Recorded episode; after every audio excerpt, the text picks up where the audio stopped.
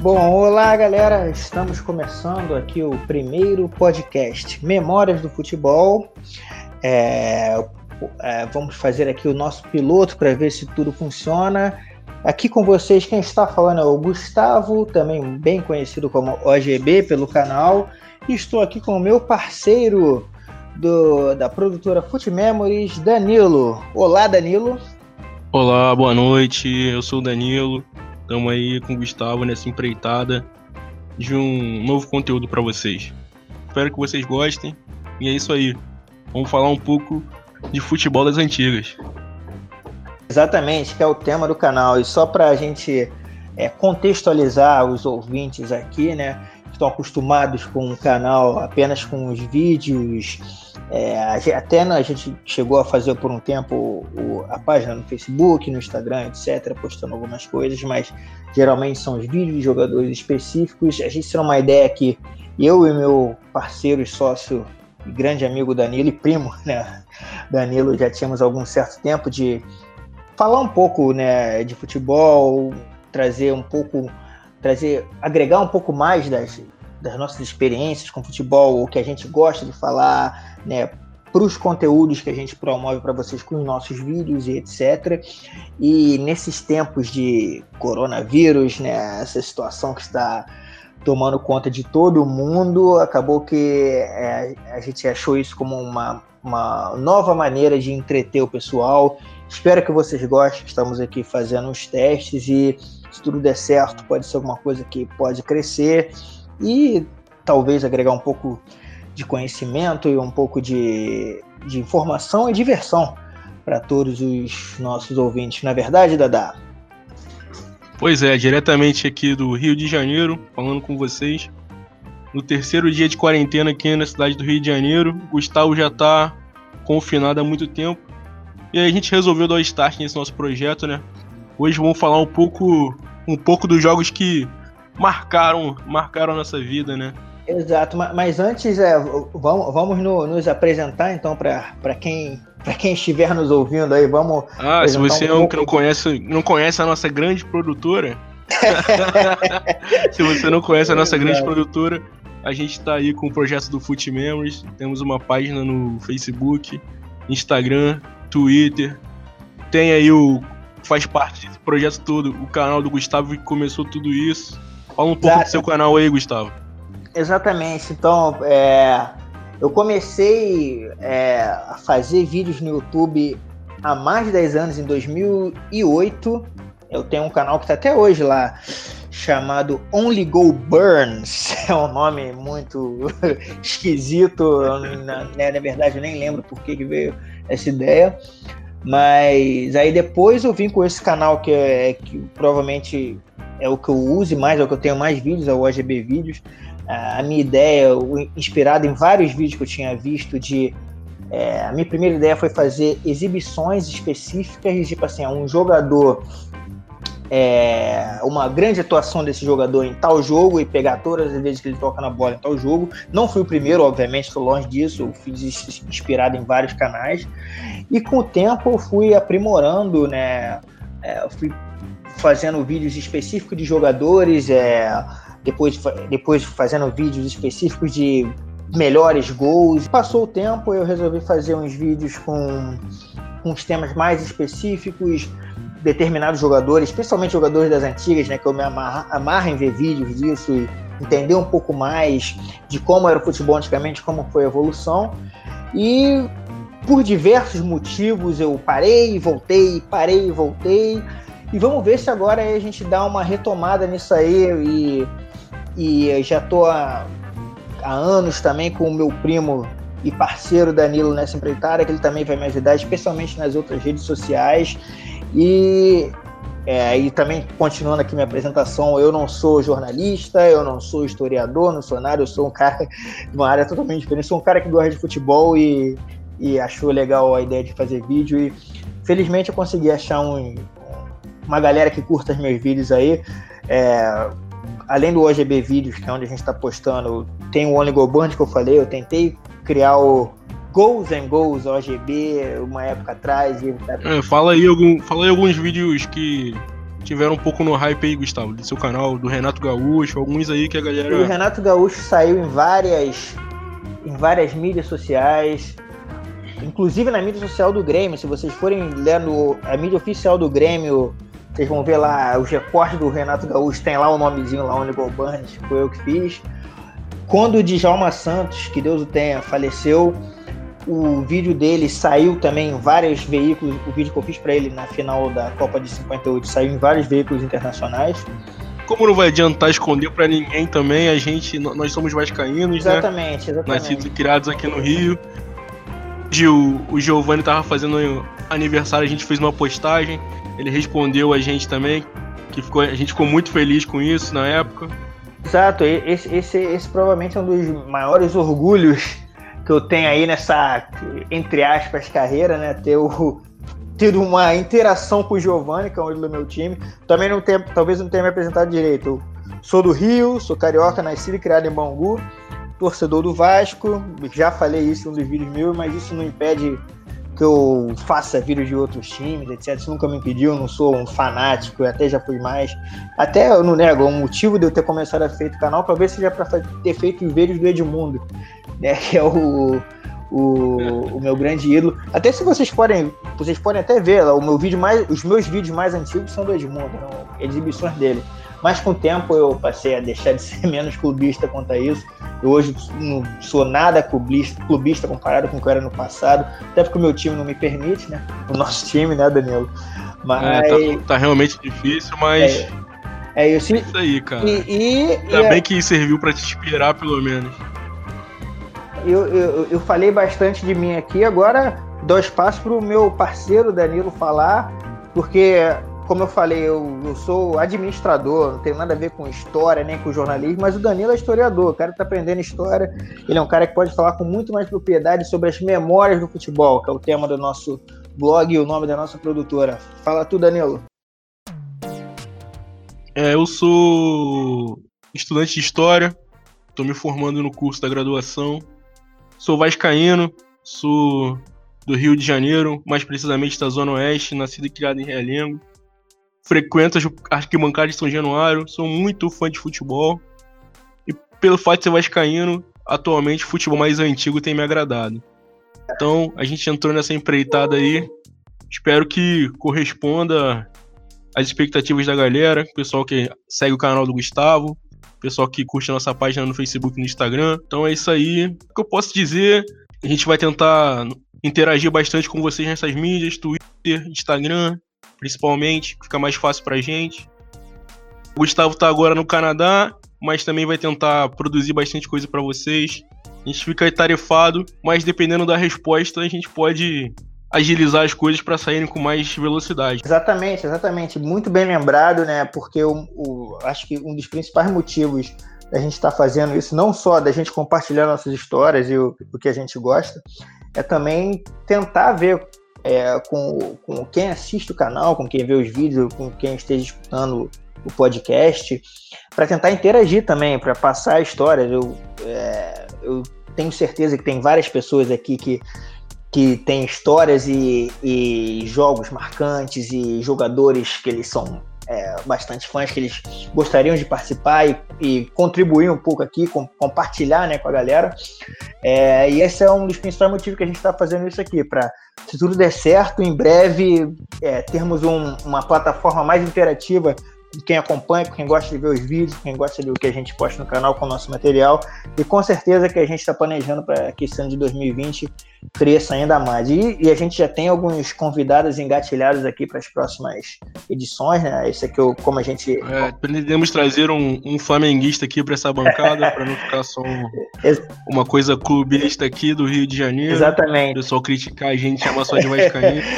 pretendemos trazer flamenguistas, botafoguenses tricolores. Botafoguense se existir ainda, né? calma, calma, calma, Danilo. Não, não vamos. mas, mas de, todo, de todo mundo, o corintiano, gremista, torcedor do Bahia, todo mundo que esteja a fim de participar aqui, que, que goste do que a gente está fazendo. É, é, a gente vai tentar criar um meio de comunicação para a galera, para eles interagirem. De repente, vem aqui contar a sua história também, de um jogo marcante, um jogador que você goste, uma vez que você foi ao estádio com seu pai, uma coisa assim. Reserva um convite especial à galera que, assim como eu, faz vídeos de jogadores. Eu tenho vários aí que eu entrei em contato ao longo dessa, dessa minha empreitada aí. Se eles quiserem vir aqui falar um pouco do canal e falar um pouco do porquê gosta de futebol e contarem mais histórias, espaço aberto, são mais convidados aqui. Então, sem mais delongas, Danilo, vamos nessa.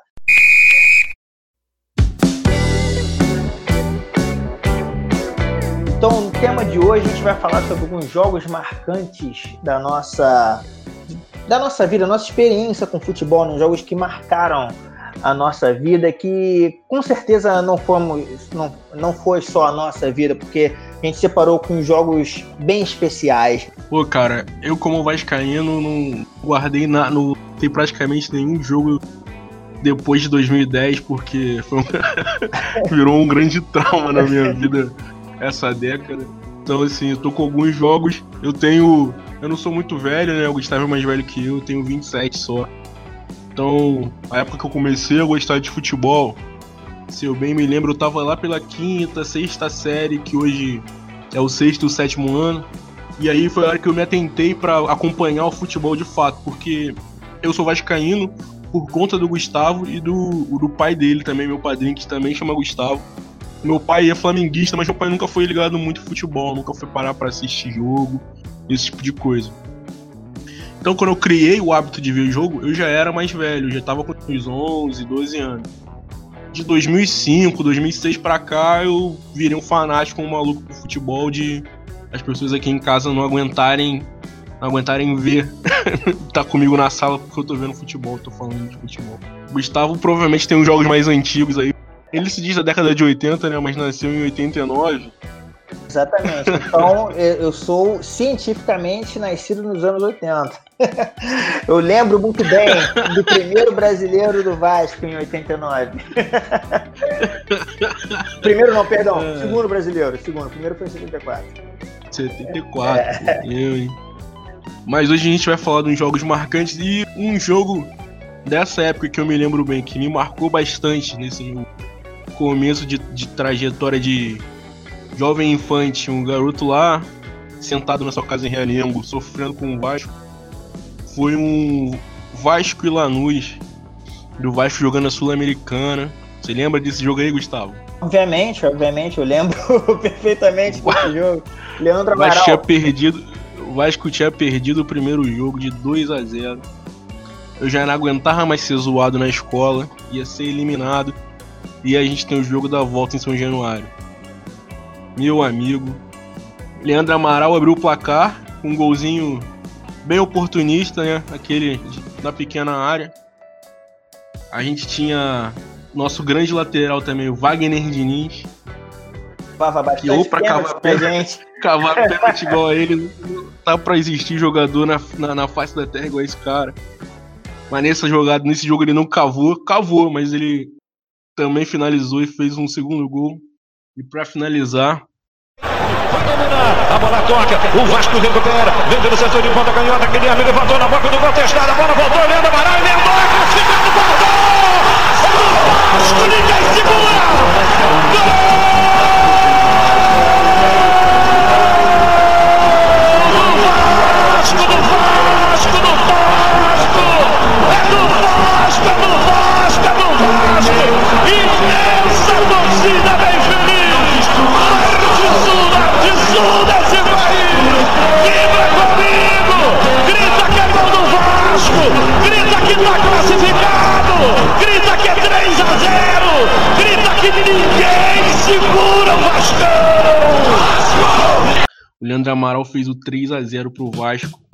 E aí acho que foi a primeira vez que a minha mãe falou que achou que eu ia morrer vendo um jogo de futebol. vendo esse jogo do Vasco contra o Lanús. Eu tô aqui com, com a escalação do time, só para vocês terem uma ideia. Vai lá. Do, de como era abissal o nosso time do Vasco nessa época, hein? No gol, Silvio Luiz, na lateral direita, Wagner Diniz, Luizão, Júlio Santos, Guilherme, Guilherme na lateral esquerda, Amaral, Andrade, Andrade que era o famoso canhão da colina. Um cara que virou um folclore agora, depois que terminou a carreira. Foi campeão mundial pelo Inter. Perdigão fazendo articulação do meio Ele era o camisa 10, era o camisa 10 do não, não, não. O camisa 10 era o Marcelinho. Você lembra do Marcelinho, Gustavo? Lembro, Marcelinho. Um cabelo... Marcelinho Cabelinho. Lembro. Marcelinho. Grande Newton e Leandro Amaral. Depois entrou no lugar do, do Marcelinho o Kardec, que estava se lançando nessa época ainda. E o cara que o Eurico falou que jogava tão bem quanto o Ronaldinho Gaúcho. Você lembra desse cara aí? Que era o, era o Ronaldinho Gaúcho que ele tava trazendo pro Vasco? Cara. Leandro Bonfim, você não lembra dessa pérola, não? O Leandro Bonfim tava em 2007? Tava, cara. Tava, 2006. Não, o, o contra o Lanús. Leandro Bonfim. Contra o Lanús foi 2007. Tava. Não, cara, foi 2006, peraí. Ah, não, foi 2007, verdade, 2007. 2007. Eu, Leandro Bonfim, eu, eu, 2007. Eu gostava do Leandro Bonfim pra caramba, eu gostava dele. Fala, nesse time eu gostava do Leandro Bonfim. O Leandro Marol, claro. O né? Wagner né? Diniz, gostava do Wagner Diniz. Gostava... Cara, o Silvio Luiz, apesar de tudo. Não, apesar de não, tudo. Não, não gostava. Ape... Esse aí eu não gostava, não. Pô, cara, pra quem já teve. Pra quem foi rebaixado por conta de três goleiros que a gente teve naquele ano do. Pô, Silvio Luiz era um cara que, se tivesse nesse, nesse campeonato, eu acho que não ia ser rebaixado. Eu gostava do. Mas eu, eu gostava, do, eu gostava do Andrade. Andrade, o Andrade era bom. E o... o Perdigão já tava na, na, numa decadência da carreira. O Perdigão. Porque assim, eu, eu, revi, eu revi alguns jogos aqui, os jogos que me marcaram, eu revi pra gente gravar. O Perdigão, ele não era de todo ruim durante o jogo. Mas tinha alguns lances que você falou assim, não acredito que ele fez isso. Ele era um cara que ele dava um distribuir o jogo, ele era um cara que cadenciava ali no meio campo. Mas tinha hora que ele ele achava que ele era, sei lá, o, o chave, tá ligado? E ele não era o chave. O, o Perdigão, eu acho que ele era o, é um típico do cara peladeiro, que numa pelada ele ia sair muito bem, entendeu? Mais pro profissional. É tipo o Valber. O Valber, para mim, é o melhor peladeiro de todos. O Valber, não sei se você lembra dos anos 90, o cara jogava em todas as posições, entendeu? Mas. e o cara tinha uma técnica não. acima da média. Porém, o cara, pô, não era, Mas, não era não, disciplinado. O, o mais peladeiro desse. O, o mais peladeiro desse time do Vasco era o Marcelinho, cara. O Marcelinho Cabelinho era o mais peladeiro. É, tanto que... era ruim, né? Era diferente. ele, ele era o camisa 10 do time. Se tiver ouvindo aqui, ele tipo, mas... Não, Marcelinho que é isso. Marcelinho era um cara. Pô, era o Marcelinho, né? nome de craque. Tinha nome de craque. Tudo pra dar certo, mas deu errado. Você o... lembra do técnico? O técnico de 2007, não, o Romário foi contra o América do México, então não era o Romário. Então esse aí. É... Antes do Romário foi outro cara. Deixa eu ver se eu me lembro aqui, caramba. Não, era o Orfeu Sampaio foi depois. Foi o Renato Gaúcho. Sexy Rote. Ah, o Celso Nosso querido é Celso. É isso mesmo, Renato Gaúcho saiu antes. Renato Gaúcho saiu antes. Celso Rote. O Romário tava voltando de lesão nesse jogo aí. Tava ah. dois meses sem jogar na América do México me marcou bastante, mas estou falando isso do Lanús porque me marcou muito, porque eu, e também uma vitória do Vasco, né? Claro. Como o outro é uma tristeza e o outro foda-se. Então eu tô falando esse que me lembra uma alegria. Porque no do América do México acho que foi a maior atuação que eu vi de um goleiro na minha vida. É o, o Ochoa naquele é, jogo Ochoa, contra o Vasco. Ele, é realmente. Ele pegou até a Wi-Fi que não tinha na época. Ele agarrou demais. Pois é, pois é, eu também, eu também tenho uma memória uma afetiva não tão ruim porque o Vasco jogou pra caramba naquele jogo, né? Mas sim, cara... É nós ganhamos o jogo, só não uhum. porque o Ochoa pegou tudo naquele jogo. Não tinha cara melhor que ele. Exato. Então, já que é para falar dos jogos assim da nossa cabeça, né? Eu também, como já fui apresentado, eu sou vascaíno também. E para não falar os jogos que qualquer vascaíno falaria, qualquer vascaíno da minha geração falaria, né, que é o Vasco Palmeiras de da Mercosul, obviamente. O, a, o, a, o jogo contra o Curitiba em 2011, que deu a Copa do Brasil. O Vasco e River Plate. Vasco e River Plate, o Vasco e Manchester, ou algum jogo de 90, do Brasileiro de 97, do Brasileiro de 2000. Obviamente. Mas se vocês quiserem também, a gente fala nos próximos episódios. Só falar aí que a gente fala também. Vamos ver o número de fãs vascaínos que a gente vai ter. Mas o meu, o jogo que eu lembro, assim, que foi um jogo que me marcou como criança, É, eu tinha 10 anos, foi em 99, foi Vasco e Corinthians. Pelo Brasileiro de 99, o jogo foi Vasco, é, Corinthians 2, Vasco 4. O jogo foi no Bacaembu, foi em São Paulo. Eu me lembro bastante desse jogo porque é, eu acho que naquela época os maiores times do Brasil eram Corinthians, Palmeiras e Vasco. O Corinthians ganhou dois brasileiros naquela época, 98 99. O Palmeiras ganhou a Libertadores 99. E o Vasco tinha ganho a Libertadores 98, ganhou a Mercosul 2000 e, e ganhou o Brasileiro 2000 também. O brasileiro também. E o Corinthians ganhou o Mundial 2000, né? Ou seja, eram os times que estavam sempre ali. O Palmeiras, o Palmeiras ganhou a Mercosul 98, chegou nas outras duas finais, então eram os times que estavam sempre ali. Nesse brasileiro de 99, o Corinthians estava indo muito bem. Estava indo muito bem. Então, é, eu ficava. Quando eu vi que, na minha cabeça de criança, quando eu vi que o Vasco ia jogar com o Corinthians, eu tinha ali um medo de. Pô, vamos tomar uma porrada, né? vamos tomar uma porrada do Corinthians. Mas acabou que o Vasco se impôs em São Paulo, ganhou com méritos, fez quatro gols lá. Né? Tomou dois, mas fez quatro gols. Um deles foi até de um pênalti, assim, contestável, vamos dizer assim, né? um dos gols do Corinthians. Mandrake. É, no, é, se fosse o VAR. Se fosse o VAR, se não, fosse eu, o VAR. Eu não sei se daria. Mas é por isso que me marcou. Foi, e eu acho que também foi o jogo que me fez ser mais fã ainda do Edmundo, que é o jogador que eu nunca neguei que é o meu jogador favorito, né? O meu ídolo no Vasco. O Edmundo que vem de novo. Saiu o Guida, olho no lance. É...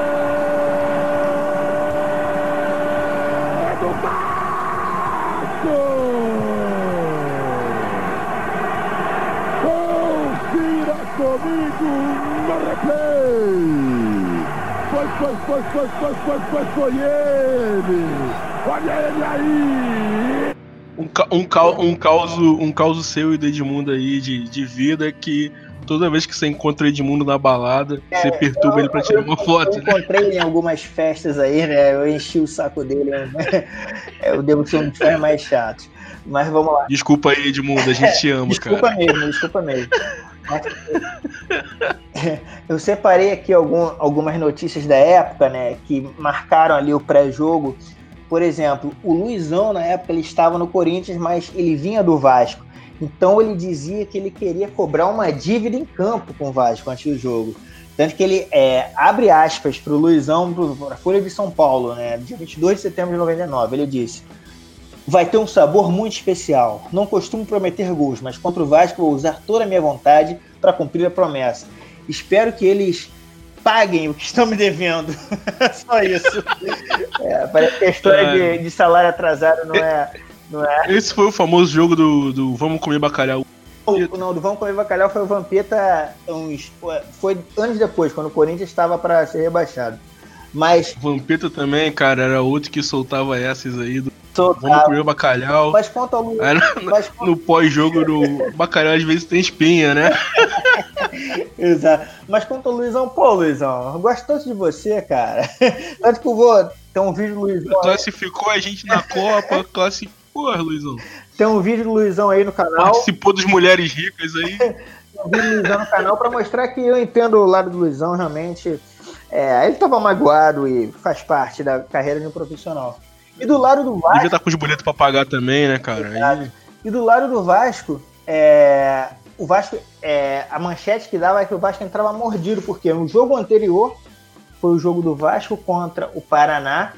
Foi um dos famosos jogos dos anos 90 que o Eurico entrou em campo, que o árbitro, é... o Paulo Sérgio Oliveira, que hoje é comentarista da Globo, teve algumas decisões que a torcida vascaína considerou equivocada e não poderia contestar, né? exato. O jogo, acho que, se não me engano, acabou empatado.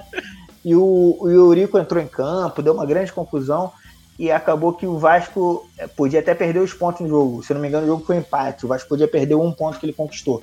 Então o Vasco entrava mordido no Pacaembu. E assim, para a gente falar uma rápida escalação dos dois times, né? É, primeiro do Corinthians, que o jogo foi em casa, né? O jogo foi em São Paulo. Quer, quer que eu fale do Corinthians e você fale do Vasco? É, você tem, eu tô com, com. Você tem a escalação? Tem aqui, tem aqui. Pode falar, então, vai lá. Tenho. Dida no gol. Nenê.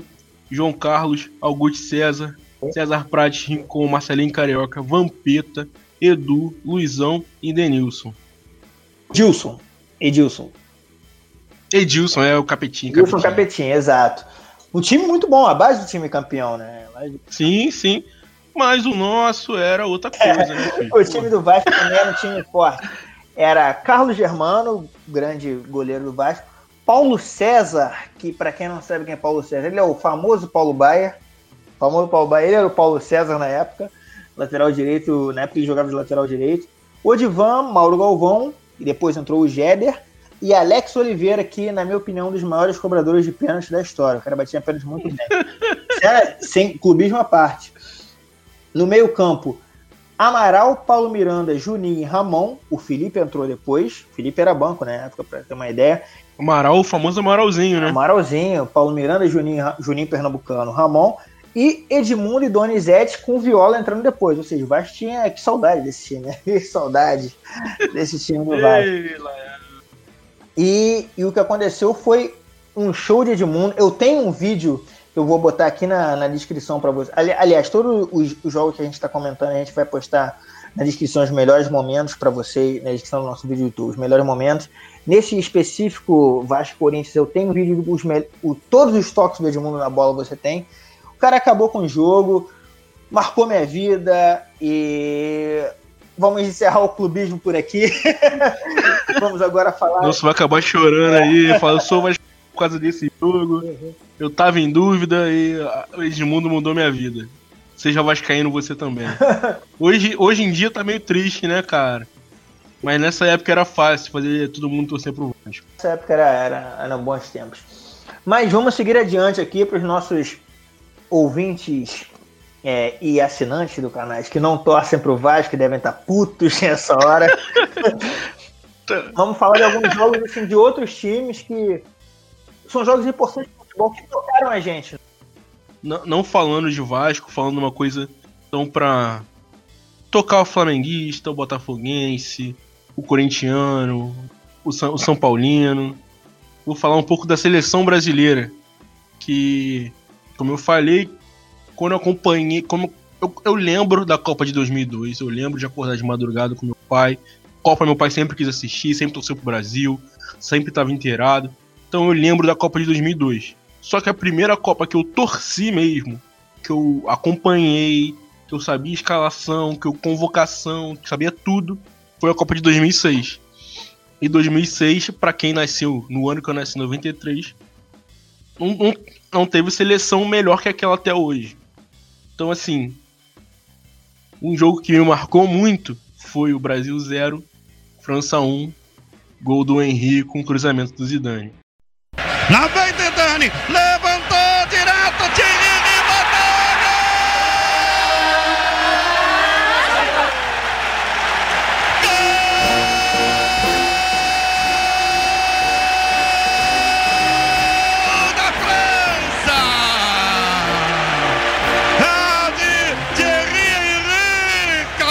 12! Se eu tivesse dinheiro para apostar na época, eu apostaria tudo naquela seleção brasileira porque acho que foi uma da, da nossa geração, assim, né?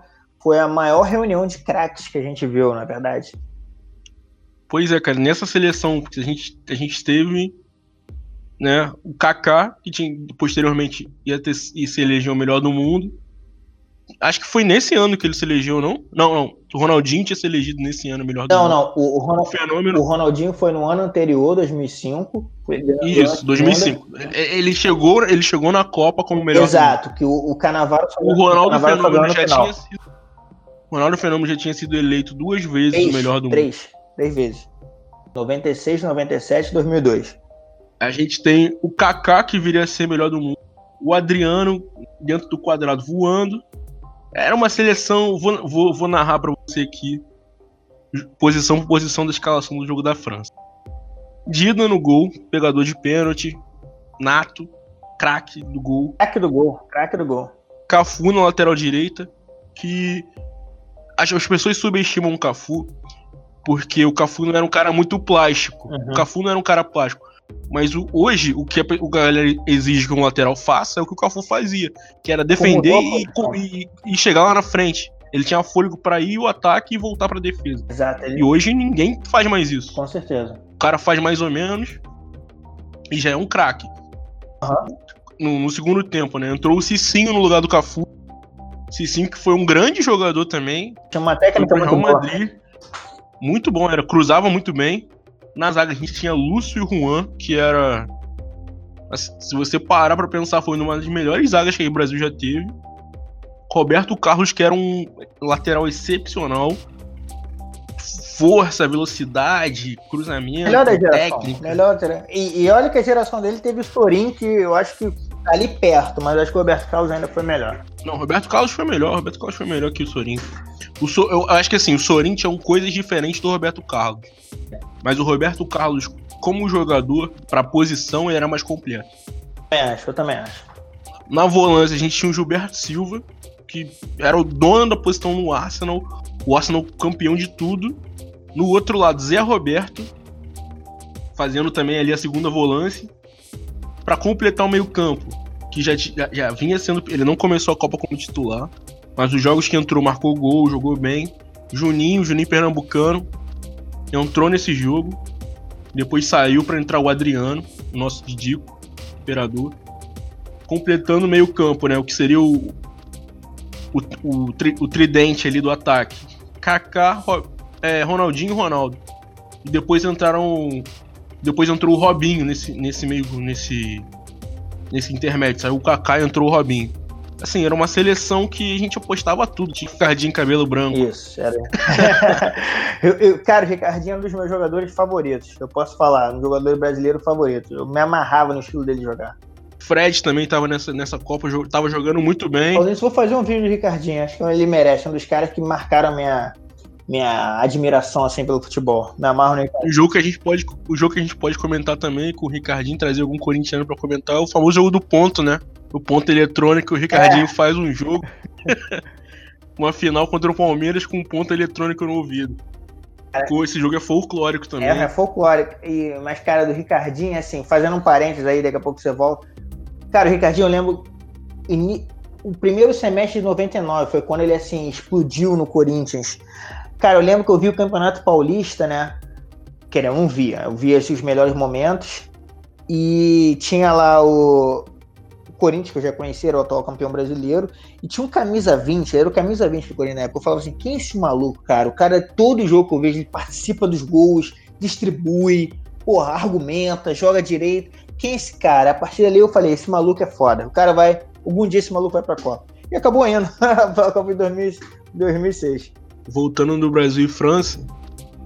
Por exemplo, o Zidane, cara, pra mim, esse jogo ele foi perfeito. Ele controlou o jogo, ele deu passe, ele deu assistência pro gol. Posso fazer um. Posso Pode. fazer um parênteses rapidinho aqui, bem rápido. O jogo que me fez. Um dos. Um dos quer dizer, para ser mais específico, o vídeo que me fez querer ter um canal de YouTube foi todos os toques do Zidane na bola contra o Brasil em 2006. Sem sacanagem, sem mentira, assim, né? foi exatamente esse. Tinha um vídeo, não sei, nem sei se ainda tá no YouTube, mas quando eu falei assim, porra, maneiro fazer um vídeo assim, pô, maneiro ver vídeos assim, né? Foi o vídeo, todos os toques do Zidane na bola, Brasil e França 2006. Cara, acho que esse, exatamente esse, esse, jogo. esse foi um dos jogos. Esse foi o jogo que eu acho que eu vi um. um- acho que foi o único jogo que eu vi um, um cara que se ele não tivesse em campo a dinâmica seria outra. Assim, o Brasil ele foi dominado pela França nesse jogo. Se você parar pra ver número de finalizações, número de, de faltas que o Brasil cometeu e tudo mais, o Brasil foi dominado pela França. Mas eu acho que se não tiv- o domínio da França ele se deu muito pro Zidane estar em campo. Você entende? A França tinha, tinha jogadores fantásticos. Eu tô com a escalação aqui. A França tinha Henry, tinha Maludá, tinha Golvo, tinha o Ribéry, Vieira, Makelele, Abidal. Era uma seleção boa, sabe? Mas a nossa era melhor. Só que o Zidane, ele tava tão afim dessa Copa do Mundo que ele botou o jogo embaixo do braço e falou: é, é isso, não adianta, pode vir todo mundo. Ele chapelou o Ronaldinho Gaúcho, chapelou o Ronaldo, ele, ele foi fantástico nesse jogo, cara. Deu aquele girinho que ele dava em cima da bola. Botou o Lúcio sentado, botou o Juan sentado. Ele foi fenomenal nesse, nesse jogo. E, e, assim, ele foi fenomenal, diferente de ser fantástico igual o Ronaldinho Gaúcho era. Porque pra quem nasceu na minha época, 90, 93, o cara que eu mais vi jogar bola em, em relação a um jogo de futebol foi o Ronaldinho Gaúcho. Isso aí é indiscutível. Se você sentou e assistiu um jogo de futebol durante esse período todo, o cara que mais fez magia com a bola foi o Ronaldinho Gaúcho. Mas o Zidane ele fez, ele, ele dominou o jogo de um jeito diferente do que o Ronaldinho fazia. Você entende? O Ronaldinho era um cara mais plástico, que ele partia para cima, ele driblava. Não que o Zidane não tenha feito isso nesse jogo, mas o Zidane ele controlou o jogo para a França. Ele não deixou o Brasil maltratar o time dele. Ele, ele que deixou e editou o ritmo do jogo inteiro, tanto quando o Brasil atacava, tanto quando a França atacava. E, e eu me lembro muito bem que nesse jogo, depois que a gente tomou o gol na, na, na jogada do, da falta que o Zidane cobra, e o Henry entra na segunda trave, eu falei assim, caraca, eu não acredito, a gente vai perder esse jogo, a gente vai ser eliminado. E aí teve um lance logo, no, se eu não me engano, já devia ser uns 30 e pouco do, do, do, segundo tempo, que tem uma falta na entrada da área.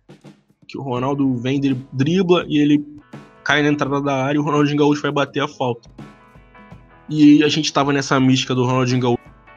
E aí, cara, eu falei assim, pô, pelo amor de Deus, o Ronaldinho vai guardar essa falta. A gente vai empatar e vai pros pênaltis e o Dida vai, vai pegar os pênaltis, porque Dida no gol era certeza, né, cara? Não tinha como perder uma disputa de pênalti com o Dida no gol. E, é cara, eu lembro que eu fiquei de joelho na frente da televisão. E o Ronaldinho bateu a falta para fora. E foi na, nessa hora que eu falei, cara, a gente vai perder o jogo. E aí foi a primeira vez que eu, que eu, que eu chorei, assim, vendo um jogo de futebol. Foi nessa Copa do Mundo, que eu tinha certeza que a gente ia ser, sair da Copa campeão e um, um sentimento de frustração. Eu não fiquei irritado, que nem eu fico vendo o jogo do Vasco. Eu fiquei frustrado mesmo. E eu chorei lá no, no meu cantinho um pouquinho, depois, depois passou, né? Fazer o quê? É, né?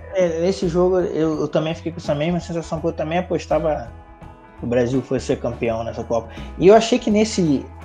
Quer dizer, na Copa em geral, né? Por mais que falem que o cara tava, chegou gordo, que realmente chegou acima do peso, o cara que deu mais perigo de todo, de todo o quadrado mágico em todos os jogos Sim, da Copa, Ronaldo, Ronaldo foi o. Parecia que ele era o único cara que estava interessado ali na Copa. Sim, exatamente. Podem falar o que quiser. É, ali foi o momento que eu falei, pô, pode falar o que quiser do cara. O cara é. é o, o, o que o Zidane fez, obviamente o Ronaldo não fez igual, mas ele é o que tentou Sim. chegar mais perto. Tipo assim, porra, eu sou o cara do time, eu sou o craque. Vamos, vamos resolver essa porra aqui. E o Ronaldo foi o cara de, cara, se alguém. Eu já resolvi uma vez, se alguém tiver que resolver, vai ser eu, não vai ser mais ninguém. Exatamente. Ele, ele, ele pegou a bola, botou a bola debaixo do braço e tentou. Tanto que essa Sim. falta que você falou do Ronaldinho foi ele que cavou. os lances mais de perigo depois do gol foram dele. Eu, ali foi o, o, lance que eu vi, tipo assim, cara. Por isso que eu, eu até hoje mesmo digo: o Ronaldinho realmente, o Ronaldinho Gaúcho foi mágico, etc. Teve um período ali que ninguém chegava perto dele. Mas, assim, de carreira, o Não, fenômeno com certeza. eu ainda acho que tá. Em questão de, de importância para o Brasil, o fenômeno. O Ronaldinho Gaúcho não chega aos pés do Ronaldo Fenômeno. Né? Eu, tanto que o Ronaldo Fenômeno foi. É, estrela numa Copa do Mundo em 2002. O Ronaldinho era um coadjuvante. E na época, na hora que foi pro Ronaldinho Gaúcho ser a estrela, e o fenômeno do seu coadjuvante, o fenômeno que botou a, a bola embaixo do braço e, e foi jogar. Exatamente. Só exatamente. que a minha questão com o Ronaldinho Gaúcho é que, assim, no clube, eu nunca vi um jogador num, clube jogar mais que ele. O pessoal pode falar do Messi. A parada do Messi do Cristiano Ronaldo é a longevidade deles, que é monstruosa. Você não tinha, você não tinha antes jogadores que tiveram essa longevidade de jogar nessa qualidade toda. Há controvérsias, há controvérsias.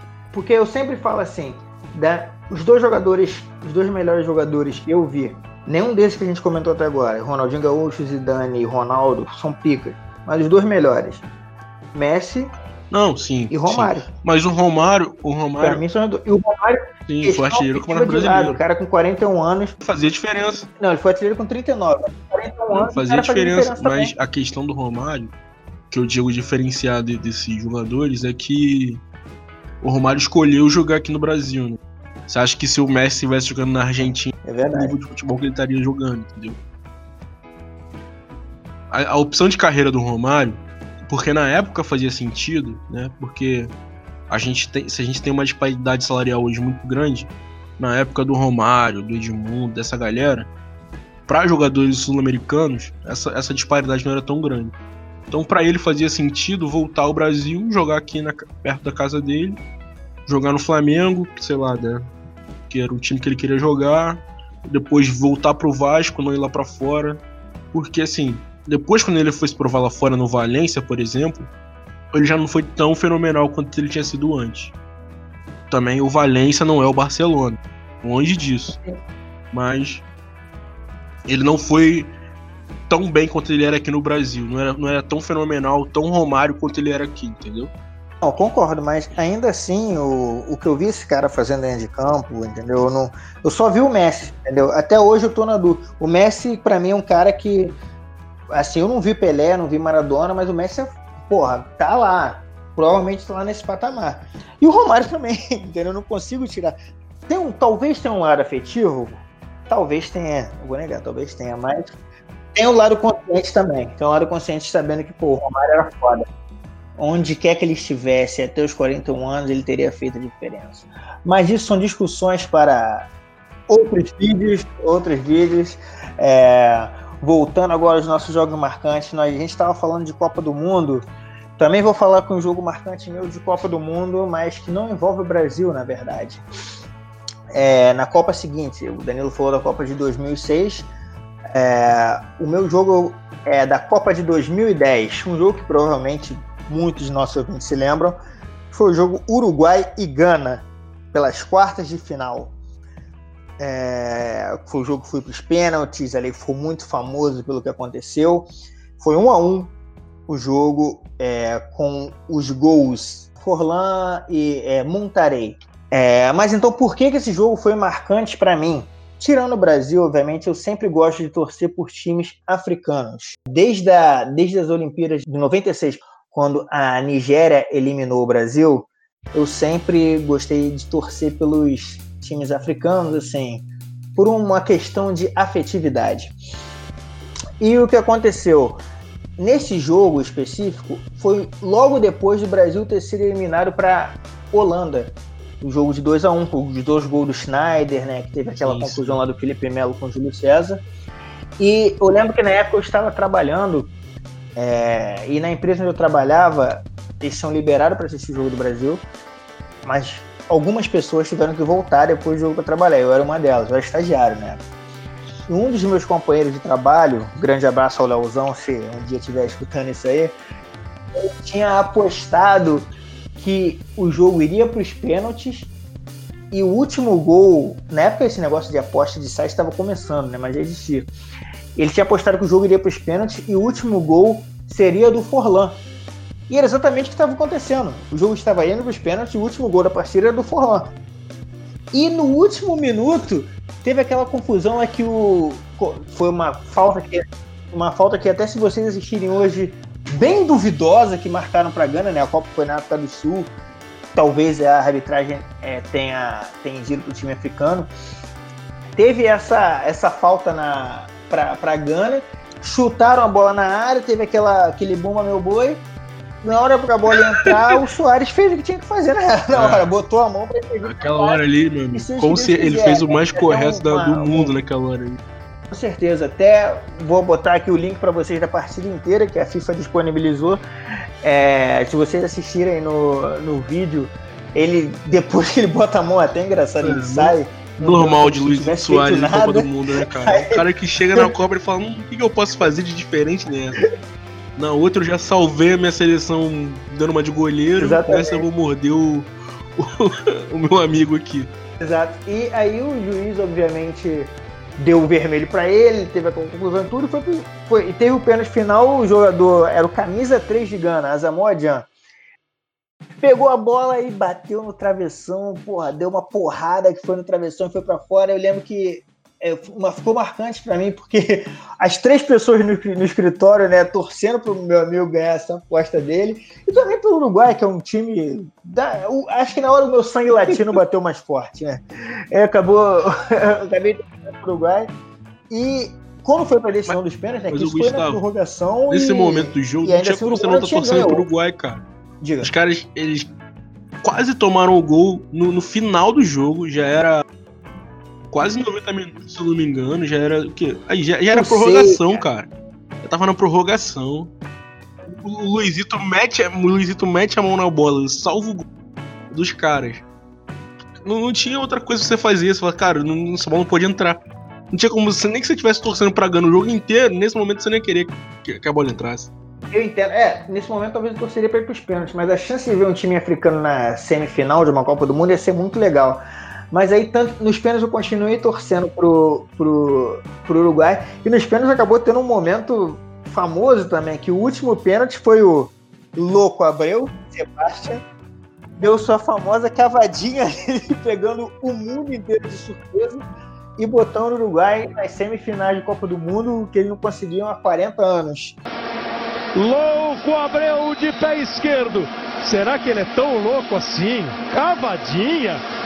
Se ele fizer, o Uruguai está na semifinal. Partiu Abreu, pé esquerdo na bola de cavadinha. Gol!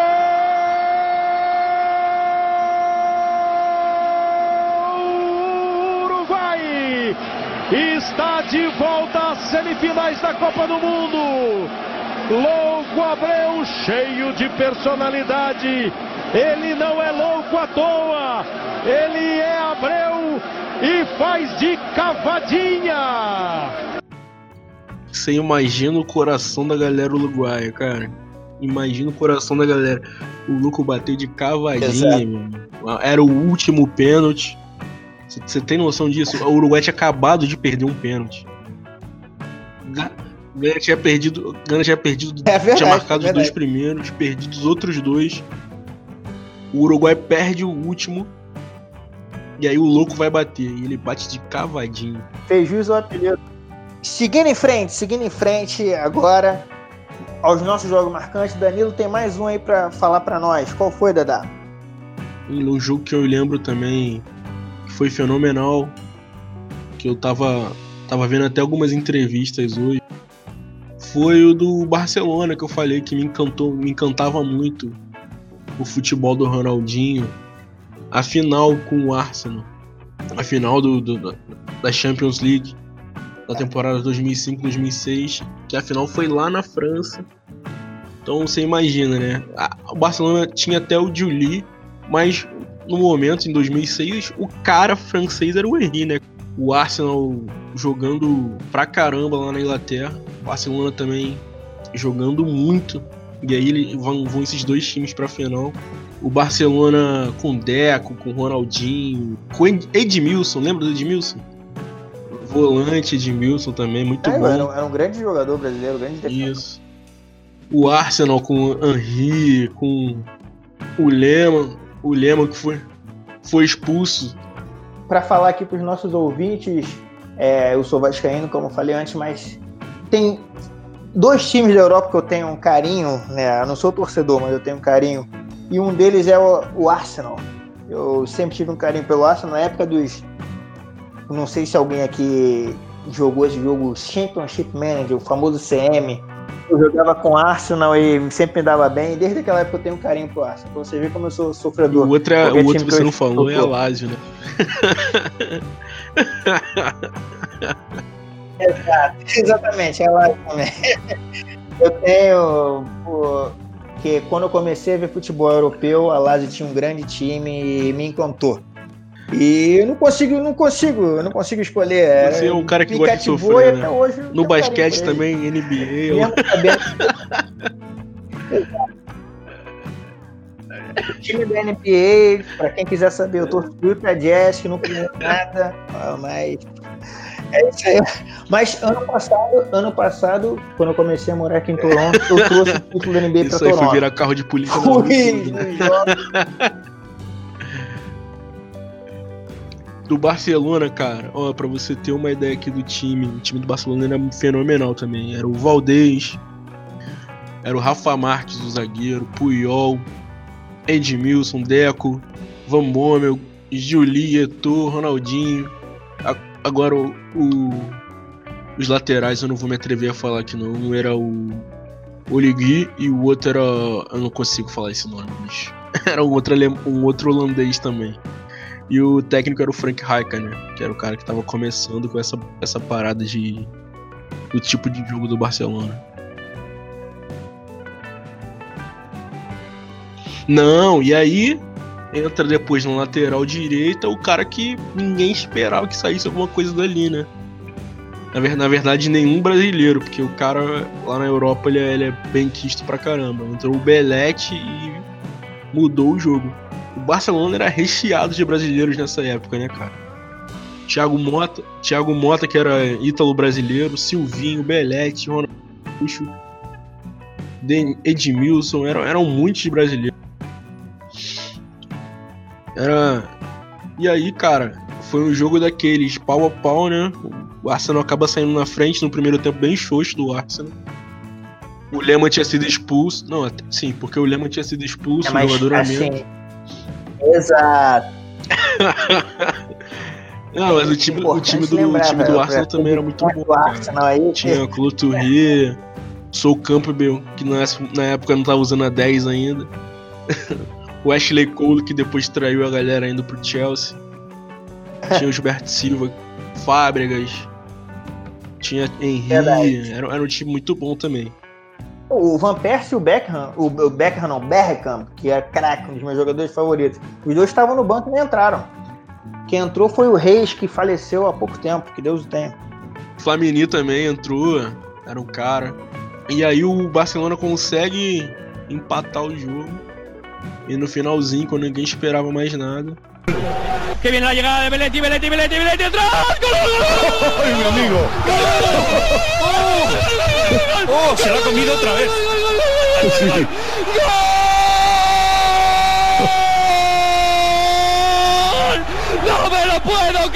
Dice Belletti que se cae de rodillas fuera del campo, se pone las manos en la cabeza, dice pero si hace 10 minutos que he salido y marco el gol de la Copa de Europa, soy el nuevo Kuman, soy Juliano Klaus Belletti, soy ítalo brasileño y quiero la Liga de Campeones, marca el Barça el segundo, marca Belletti, Barça 2, Arsenal 1. Eu tava vendo que nem ele acreditou que ele, que ele tinha feito aquele gol. Que, ele botou, ele comemora, ele tenta sair para comemorar, mas as pernas bambeiam, ele cai no chão ali emocionado. E ele falou que aquele jogo ali mudou o status dele perante a, a mídia europeia, cara. Que depois daquilo ali ele foi visto com outros olhos. E principalmente pela brasileira, né? Que, que esculachava o cara. Sim, e esse foi um jogo que me marcou muito porque eram dois times que fantásticos, né, cara? Barcelona e, e, e o Arsenal da época eram, eram fenômenos nos seus campeonatos. Tinham jogadores fenomenais que batiam pau a pau com, com um com o outro, assim. E foi um jogo que, que eu lembro que eu lembro até hoje de, de ter parado para assistir. Acho que foi a primeira final de Champions que o Arsenal chegou, né? Foi essa. Com, primeira e única. Primeira e única. Com o Wenger. Então, então, assim, foi um, foi um jogo marcante. Acho que o Arsenal vai ter que lutar muito para para chegar lá de novo, porque as coisas não estão muito bem. Em breve chegaremos, né, Arsenal? Em breve chegaremos. Mas e, e pegando o gancho aí nesse teu jogo, é, o outro jogo que eu vou destacar aqui foi o jogo que veio em decorrência desse, né? Que com a vitória nessa Champions League, o Barcelona foi para o Mundial pegar quem? O campeão da Libertadores, que era o Internacional. O grande Internacional de Porto Alegre. Glória do desporto nacional. Glória do desporto nacional. Eu seleciono esse como um jogo que me marcou mesmo, porque, assim, isso eu digo sem dúvida, de todos os jogos que tiveram, que não, envolv... não tinha nenhum envolvimento com o Vasco, o Vasco não precisa de resultado, etc. Não tinha nada a ver com o Vasco. Eu nunca torci tanto para um time brasileiro como eu torci naquele, para aquele Inter. Não, esse Me Mundial foi. Esse Mundial acho que o Brasil inteiro, menos os gremistas, se voltaram é para torcer pro Internacional, porque era um time simpático, né, cara? Tinha o Fernandão, que era um cara carismático, tinha o Yarley, que tinha uma história também fenomenal.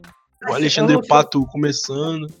Mas eu, eu, não sei se eu não sei se o Brasil todo, porque também na mesma época foi a época que começou a ter brasileiros torcendo para time internacional, né? E foi nessa época que várias pessoas falaram: meu time é Barcelona por causa do Ronaldinho ou por causa do Deco, sei lá. E acho que muita gente que não tinha nada a ver com o Inter ou com o Barcelona e decidiu torcer para o Barcelona por causa disso. Mas eu, naquele jogo, eu fiquei tocado pelo Inter, eu falei, porra, tomara que os caras ganhem. E fiquei, eu vi que dava para ganhar, então eu vou dar uma lida aqui na escalação desse Inter, nesse dia 17 de dezembro de 2006, eu tenho certeza que na cabeça dos torcedores colorados esse dia tá marcado, né?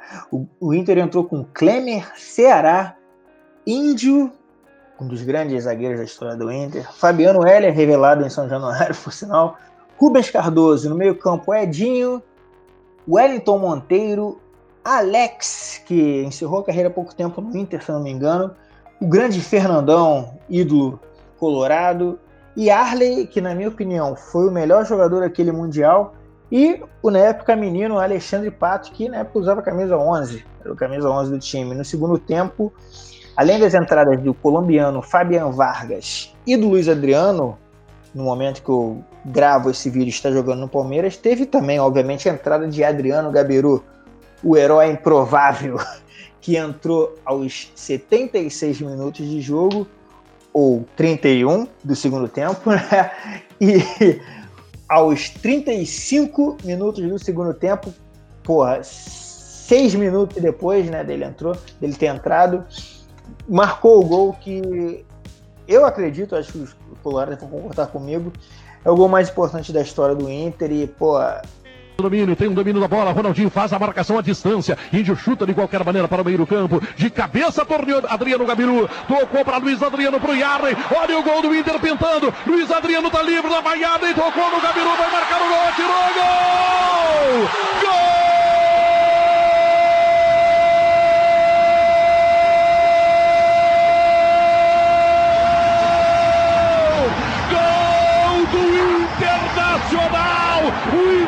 ser campeão do mundo! O Inter vai ser campeão do mundo não é 36 minutos! Um tabelamento espetacular! E Arley mete no Gabiru, criticado, odiado pelo torcedor do Inter, reverte! Ele é o teu amor, torcedor colorado! Ele é o teu amor! Eu lembro que eu vivi pra caramba naquilo, é porque era, era ver um time brasileiro ganhando de uma potência mundial, né? Era ver é, uma coisa bastante diferente do que, do que a gente imaginava para aquele cenário, para aquele cenário de decisão no Mundial de Clubes e eu me lembro que na época eu fiquei bastante comovido com a vibração, não, tinha, não tenho nada com Porto Alegre, é, cara, nada... até nessa época já, já era disparidade total, né, cara? Você não imaginava um clube brasileiro ganhar do europeu é, assim com... O, no, no, no, ano anterior, o São Paulo tinha ganho do Liverpool, né? De 1 a 0 Sim, mas... Mas, já era, mas já tinha sido uma coisa fantástica o São Paulo ganhar do Liverpool naquela época. Você imaginar um outro time brasileiro ganhando em cima do europeu de novo, e o time do, do Barcelona ainda era muito melhor do que o time do Liverpool naquela época, era uma parada impensável, né? Exato. Tanto que depois desse jogo do Inter em 2006, de 2007 até 2019, ano passado, só o Corinthians foi um time que quebrou a. O Corinthians 2012 quebrou essa invencibilidade. Era, era, muito fraco aquele time do Chelsea, né? Venhamos e convenhamos. Eu, eu, eu, não diria fraco, né? Porque eles, querendo ou não, era uma base, que, uma base forte. Mas, assim, abriu uma oportunidade pro Corinthians, que também era um bom time, não tem como negar. O time do Corinthians era um bom time. Né? Então sim, acho sim, que time tem, excelente. que dar, tem que dar méritos pro Corinthians nessa aí.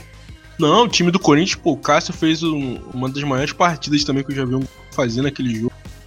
Acho que a, a, a parada para o Mundial de Clubes para um time brasileiro é ter um goleiro que, que segure a barra, porque eu me lembro no jogo do São Paulo também, o Rogério Senni agarrou pra caramba, o Cássio agarrou nesse jogo do, do Corinthians. Klemer, nesse jogo do Klemer, Inter. no jogo do Inter também pegou até o pensamento do Ronaldinho Gaúcho. E depois. Uma coisa muito marcante desse jogo era o Galvão falando. Se o Ronaldinho, o Ronaldinho Gaúcho tá do outro lado, o Inter vai encarar como Grenal. Então é Grenal agora. se você pegar o, os lances desse jogo, mais um jogo que eu posso botar aqui na descrição para vocês verem, depois do gol do Gabiru, é, o, o Barcelona teve perto. O, o Klemer realmente salvou, fez uma defesa muito boa. Ali no chute, eu não sei se foi do Deco ou do Ronaldinho agora, pegou pela memória. Mas em breve eu. foi do Deco, cara, que o Ronaldinho Gaúcho nesse jogo, que eu me lembro, ele fez um jogo muito apagado. Ele, ele, ele bateu uma falta, tipo essa que você comentou do Brasil e França, ele teve uma falta também no final do jogo que foi para fora. E o Deco ganhou o prêmio de melhor jogador da, desse Mundial de Curta. E, cara, o, o Yarley nesse jogo foi fenomenal também, né, cara? Prendendo a bola no final do jogo ali. O Yarley, cara, é um jogador que, que é pouco valorizado, porque ele jogou muita bola. Jogou, jogou, jogou bastante bola. Um jogador assim, eu não, não, tô, não vou querer ser ofensivo, mas é daqueles jogadores. É, eu não sei se ele daria tão certo assim no futebol internacional, assim como ele deu aqui na América do Sul, não só no Brasil. No Boca Juniors ele teve uma carreira muito boa, porque ele tem um, um futebol assim específico para o futebol aqui da América do Sul, com a Sim, cara, mas que... um cara um cara que me lembra que me lembra o Yarley jogando, que foi bem aí fora, é o Tevez. É verdade, é verdade. O Tevez me lembrava muito o futebol do Yarley. E o Tevez foi fantástico lá fora. Ele, ele só não. No ano que ele ficou em terceiro no mundo, ele só ficou porque os caras da FIFA estavam com preguiça e botaram o Messi ou o Cristiano Ronaldo, porque o Tevez jogou muita bola no, no ano que ele estava na Juventus. Na Juventus, é verdade. Então, acho que acho que a gente pode considerar que falamos bastante hoje, não é verdade, Danilo? Vamos, esse aqui, como eu tinha falado no início do programa, é o nosso piloto. Vamos ver se, se vai adiante, vamos ver se vocês gostam, deem sugestão. A gente está pretendendo gravar outros ainda antes, da gente, antes mesmo da gente lançar esse, né? Mas dependendo de como for a recepção, a gente pode modificar, pode. Certamente, como eu falei no início, é interagir mais com vocês, né? E... Para essa interação, o Gustavo vai passar aí o nosso Twitter, o nosso Instagram. Pode mandar direct, pode marcar, pode chamar, que a gente vai estar interagindo com vocês. A princípio, é, a gente não tem muito fluxo ainda, então a gente vai tentar respeitar a vontade da galera escutar o que vocês têm para falar, as opiniões, falar o que, que pode melhorar, o que, que, o que, vocês acham interessante a gente falar. Exato. O canal do YouTube é esse aqui que se, se, vocês estiverem assistindo pelo YouTube, é esse aqui, o OGB Vídeos. vocês a gente tem o nosso Twitter, arroba Footmemories, Instagram, arroba Footmemories, a mesma coisa, F-O-O-T, Memories, M-E-M-O-R-I-E-S, Foot Memories in English em inglês, perdão. no Twitter você vai encontrar lá o Gustavo underline OGB. E você pode encontrar também o nosso parceiro Danilo, na é verdade, Danilo. Eu sou no Twitter, arroba tio Danilo, bem fácil. Danilo com dois L's. E no Instagram, se vocês quiserem me seguir também, dá uma moralzinha lá, curtir minhas fotos. É Danilo com dois L's, T de tatu, Souza com Z, Z de zebra. Exatamente. Então, galera, é isso aí. Por hoje ficamos por aqui. Teremos outros vídeos aí em breve e continuamos com o canal normalmente, com os nossos nosso Twitter e nosso Instagram normalmente, postando vídeo diariamente. Continuem seguindo, curtindo, dando dicas, interagindo que o canal a Foot Memories, o OGB Vídeos e o podcast são feitos para vocês. Isso aí, gente. Estamos é, tentando fazer um projeto que seja no máximo quinzenal, então de 15 em 15 dias está soltando podcast para vocês aí, soltando conteúdo também com frequência no Twitter, no Instagram e no YouTube. Mas, dependendo da recepção de vocês, se vocês estiverem afim, estiverem gostando muito, a gente pode analisar e ver se consegue passar para semanalmente, ou diminuir, aumentar a nossa frequência de postagem do podcast, dos vídeos e dos outros conteúdos. A gente está pensando também em fazer algumas colunas, né, nos nossos canais. É, exatamente. Então, se você quiser participar, quiser virar colunista da nossa produtora, manda um texto aí falando um pouco de como é que foi sua primeira experiência com futebol, que de repente a gente lendo e achando legal, a gente pode chamar a galera para escrever no nosso canal, né, Gustavo? Com certeza, com certeza. Novamente, isso aqui é para interagir com, com, quem gosta do nosso trabalho, com quem gosta dos vídeos e com quem gosta que a gente posta. Isso aí é para todos nós. Então a gente vai soltar um e-mailzinho lá no Acho que no Twitter fica mais apropriado, né? No Twitter e no Instagram a gente vai soltar um e-mail para vocês.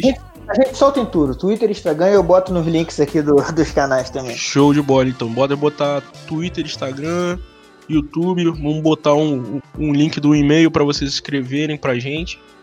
E se vocês quiserem participar aqui, interagir com a gente, é isso, gente. Uma boa noite para vocês, bom dia, boa tarde. Não sei que hora vocês vão estar ouvindo. É isso aí. Saudações!